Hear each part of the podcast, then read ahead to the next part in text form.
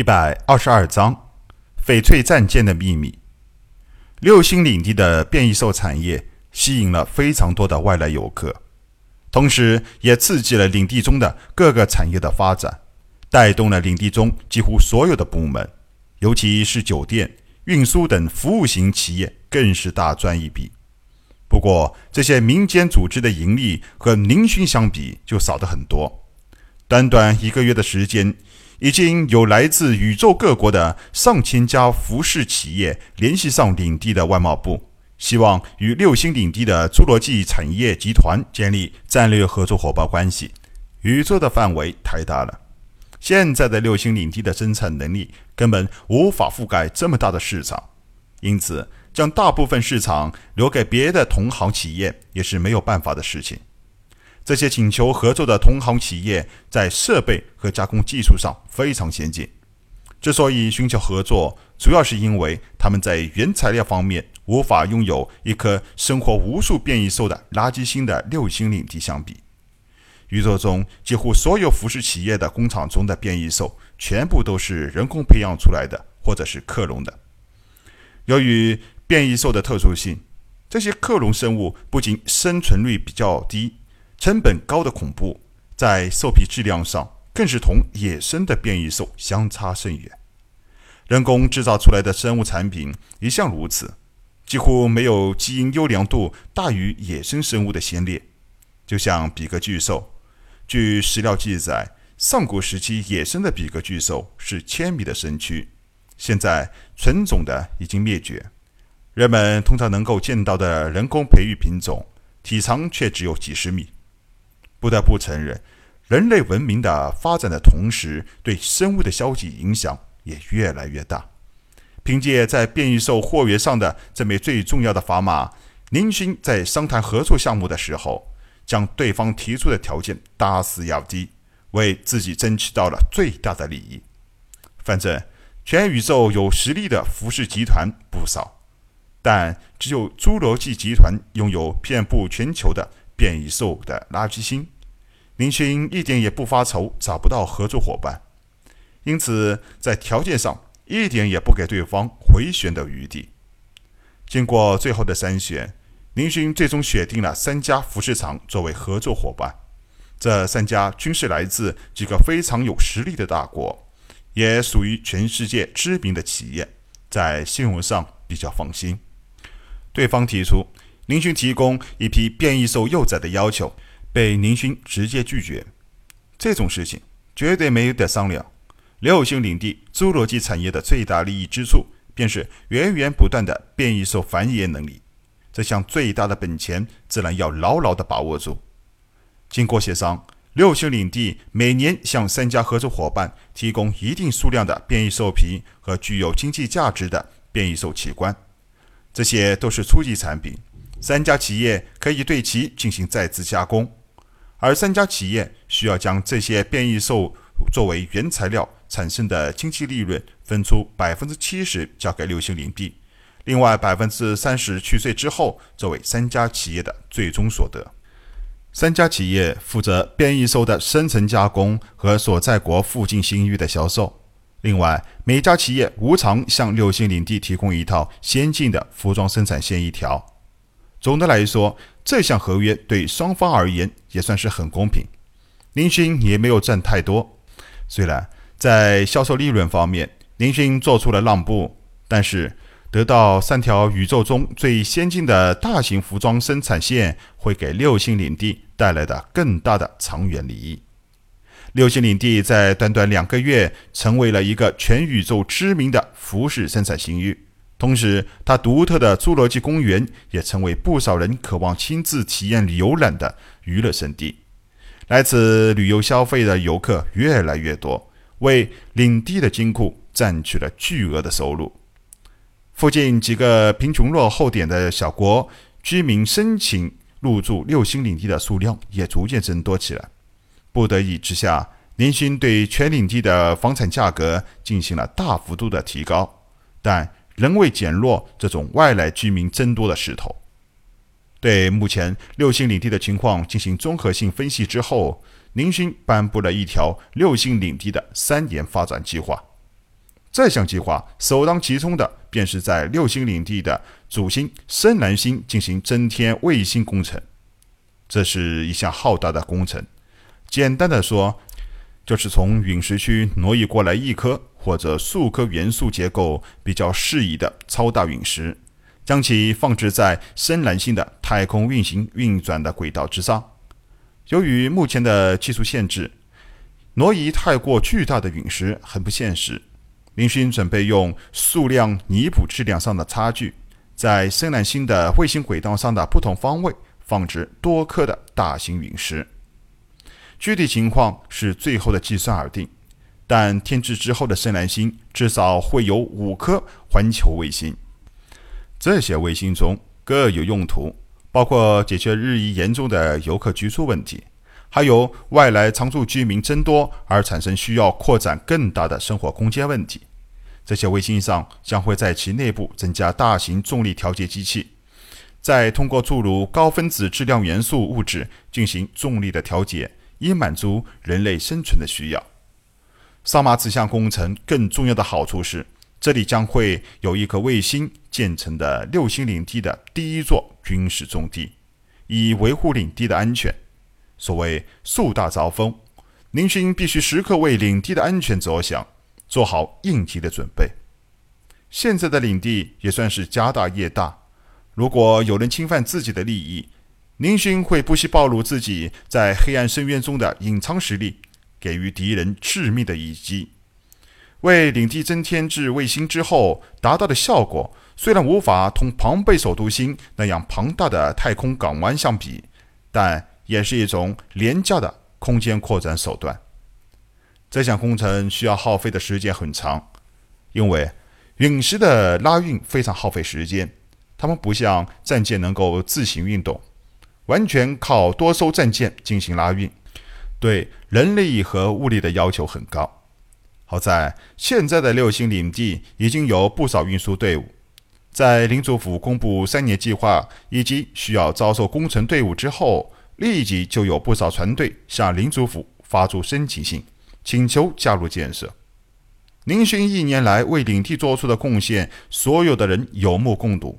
所有的领地居民都愿意响应领主大人的号召，为领地的发展做出贡献。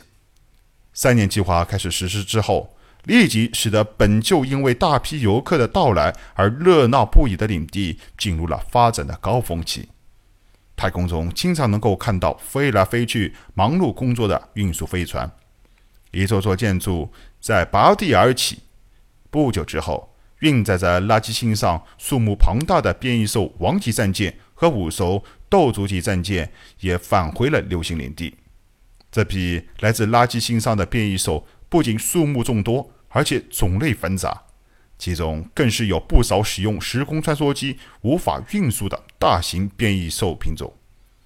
侏罗纪公园内因此新增加了一大块新的变异兽生活游览区。不仅一度兴起了旅游产业的高峰，还使得不少来过的游客再次买票参观，再次为宁勋大赚一笔。同样的，新的变异兽使得原料的服装和首饰产业也新增加了不少的款式，再次刺激了平民和贵族的购买的积极性。有了这批变异兽，侏罗纪产业就犹如得到新鲜血液一样，与三家同行企业。合作计划进一步扩大，六星领地风风火火的发展形势是一片大好。宁勋也难得有时间轻松一下。离开垃圾星到现在已经接近三年，这期间忙忙碌碌，实在是没有机会安安稳稳的休息一下。在一切事情交代给领地中的手下之后，宁勋则是带着小勋从虫洞空间来到了黑暗深渊。每日通过时空穿梭机来往于大原始森林和垃圾星，准备过一阵子休闲的生活。在大原始森林中，林勋最大的爱好便是骑着那只体型千米的巨龙对黑暗深渊进行游览。有了脑波控制器，现在的巨龙倒是不敢跟林勋放肆，非常的听话，让林勋好好的过了一次龙骑士的瘾。虽然。黑暗深渊中的无数空间裂缝很容易让人迷失其中，但有了这只生活多年的大巨龙之后，丝毫不必担心这些。他对这里非常的熟悉，有他做向导，林勋可以自由的出入许多风景秀丽的地方。出乎林勋意料的是，蜥蜴龙对自己非常的亲密，有时候。甚至比当初在垃圾星就跟着自己的七彩虎小薰还有默契。不会真的像怪博士所说的，这是因为龙之国度的血缘的关系吧？林勋有些迷糊。黑暗深渊的范围很大，目前被怪博士确定为安全区域的空间就已经有一个小星系的范围，不少地方属于从没有探测过的地区，不知道其中有什么危险的东西。林勋虽然好奇心很大，但也不敢进入探险，生怕遇到什么恐怖的上古异兽。如此悠闲的日子，林勋生活了几星期便失去了兴趣，觉得非常无聊。林达林族开始对怪博士的实验室产生了好奇，每日穿梭于垃圾星上和黑暗深渊中上的怪博士建造的实验室，在里面寻找新奇的东西。怪博士现在生活的也是相当的滋润，对各种变异兽的研究工作也在有条不紊地进行着。怪博士在生物学上的造诣的确令人震惊。目前正在研究的项目便是人类的潜力开发。他认为，人类能够主导这个宇宙数万年，曾经创造无数个文明，因此说来，人类才是这个世界上最强横的存在。这世界上。没人什么鬼神，所谓神只是潜力比普通人大，或者拥有强横科技武器的人类而已。就好像远古时期盘古的传说，一个干清洁工作的科技社会人类，被新内冷兵器时代的人类当作神来看，还流传出一个又一个的美丽神话。怪博士算说于对人类各项潜能的开发已经有所进展，正准备招收志志愿者进行实验。这个时候，闯进他实验室的林勋简直是送上门的小白鼠。林勋惊奇地发现，怪博士没事就喜欢找自己抽点血、拔根头发什么的，说是准备对自己龙之国度后裔血统潜能的进行挖掘。可是，持续几个月下去。林勋也没有觉得自己有什么不同。传说中龙之国在学习能力上比普通人高，这点林勋的确是有所体会，也基本确定了这一说法的真实性。不得不承认，林勋拥有超出常人的学习能力。两年多便从一个什么都不懂的星际乞丐，变成了现在这样一个星系领主，进步是非常的明显。绝对不是普通人能够做到的。黑暗深渊的实验室，这是什么东西啊？林勋骑着蜥蜴龙飞临怪博士建造在一座大山顶部的平台上，好奇地向正在搞研究的怪博士问道。平台上摆放的正是霍华德公爵送给林勋的，希望林勋背后的高人留作研究的那所奇特的翡翠战舰。老头子。你不会是嫌生物学没有研究，转行也跟东方牧民学习战舰制造吧？林勋幸灾乐祸的看看着怪博士。哦，天啊！你终于认识到机械武器的价值啦。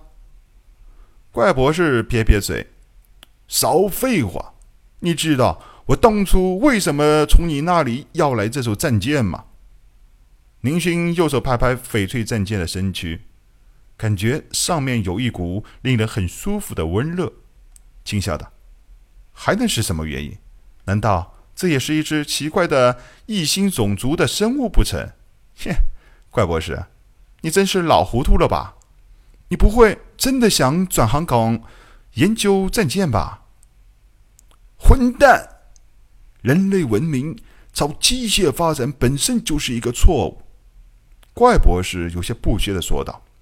生物潜能是无穷的，终有一天，人们会看到生物武器才是最强大的存在。